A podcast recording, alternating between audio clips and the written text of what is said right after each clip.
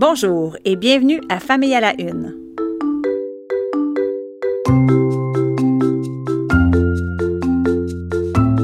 Mon nom est Maude Goyer et je vais vous présenter dans les prochaines minutes des sujets qui ont retenu mon attention ces derniers jours. Ce sont des sujets qui sont liés à la famille, à la parentalité et aux enfants.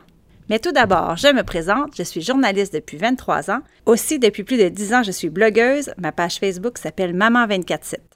Famille à la une, c'est un genre de mini balado, on va appeler ça une chronique audio pour le moment, que je vous présenterai sur le site de Naître et Grandir. Si vous avez des questions, des commentaires ou des suggestions, n'hésitez pas à m'écrire, ça va me faire plaisir.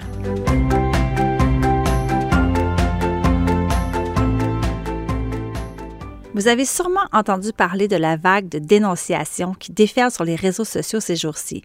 Des dénonciations pour inconduite sexuelle, harcèlement, abus, agression, viol. Je dois avouer que le nombre de témoignages m'a pris par surprise, ou je devrais plutôt dire me prend par surprise, car j'ai l'impression que ce n'est que la pointe de l'iceberg. Ce sera à suivre ces prochains jours, disons. À force de tourner en boucle aux nouvelles et à force d'en parler avec mon conjoint, mes enfants ont commencé à me poser des questions. Et bon, c'est plutôt normal. Je me suis demandé quoi dire et quoi ne pas dire. Je ne sais pas si vous connaissez la Fondation Marie-Vincent, mais en tout cas, c'est une bonne ressource en matière de prévention des abus sexuels des enfants.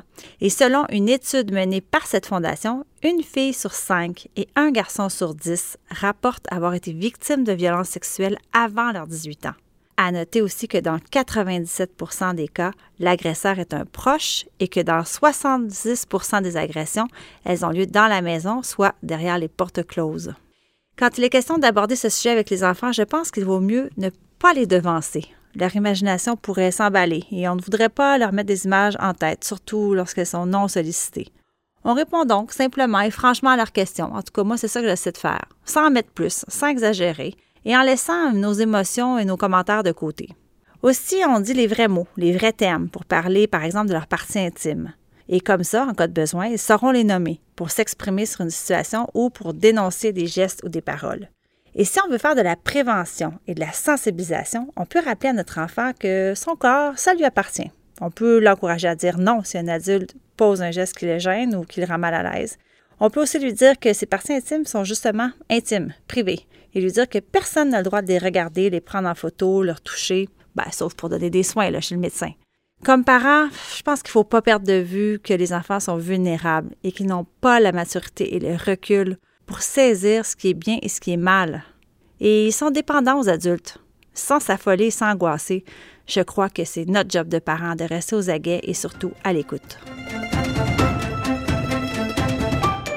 Je ne sais pas si vous faites du vélo en famille, mais nous, on s'y est mis et on aime vraiment beaucoup ça. Il faut dire que depuis qu'ils sont tout petits, on en a investi du temps à leur montrer comment et où rouler. Ce n'est pas si évident pour les enfants de savoir pédaler, trouver leur centre d'équilibre, tenir le guidon et s'orienter en même temps. Et là, je ne parle même pas de savoir se faire voir et vérifier leur angle mort. Pour progresser comme il faut et de façon sécuritaire, il y a un projet pilote pas mal intéressant qui a présentement lieu à Montréal, mais qui sait, peut-être que ça va s'étendre au reste du Québec.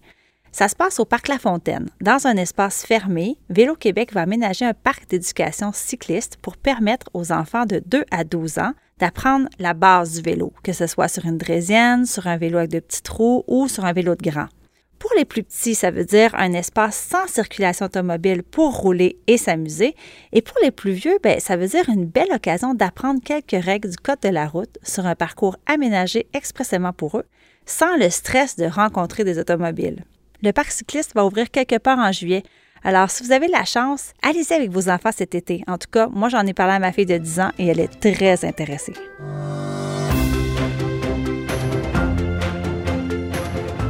C'est l'été, hein? Ça sent les vacances. À part faire du vélo, quels sont vos plans? En avez-vous? Partez-vous en voyage? Peut-être que vous restez à la maison et peut-être que les enfants tournent en rond. Peut-être qu'ils s'ennuient.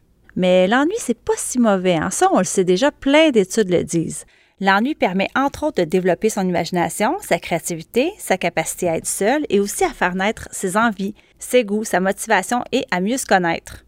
Pour déjouer l'ennui, ou plutôt pour l'amadouer, une chercheure de l'Université de Montréal, Nathalie Fletcher, s'est prêtée à un jeu pas mal intéressant avec un garçon de 8 ans qui s'appelle Léonore. J'ai lu ça dans le devoir cette semaine. Ils ont fait une activité de philo-création. Il s'agit de faire réfléchir les enfants à des questions philosophiques à travers un projet créatif. Et dans ce cas-ci, Léonard été invité à passer ses périodes de solitude et d'ennui à la maison en interrogeant des objets autour de lui.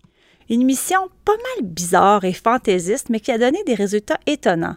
Le garçon s'est non seulement amusé, il a appris que certaines choses qui l'entourent sont pas mal plus utiles que ce qu'il pensait. Il leur a inventé une vie, une histoire, et s'est même demandé ce que ces objets diraient de lui.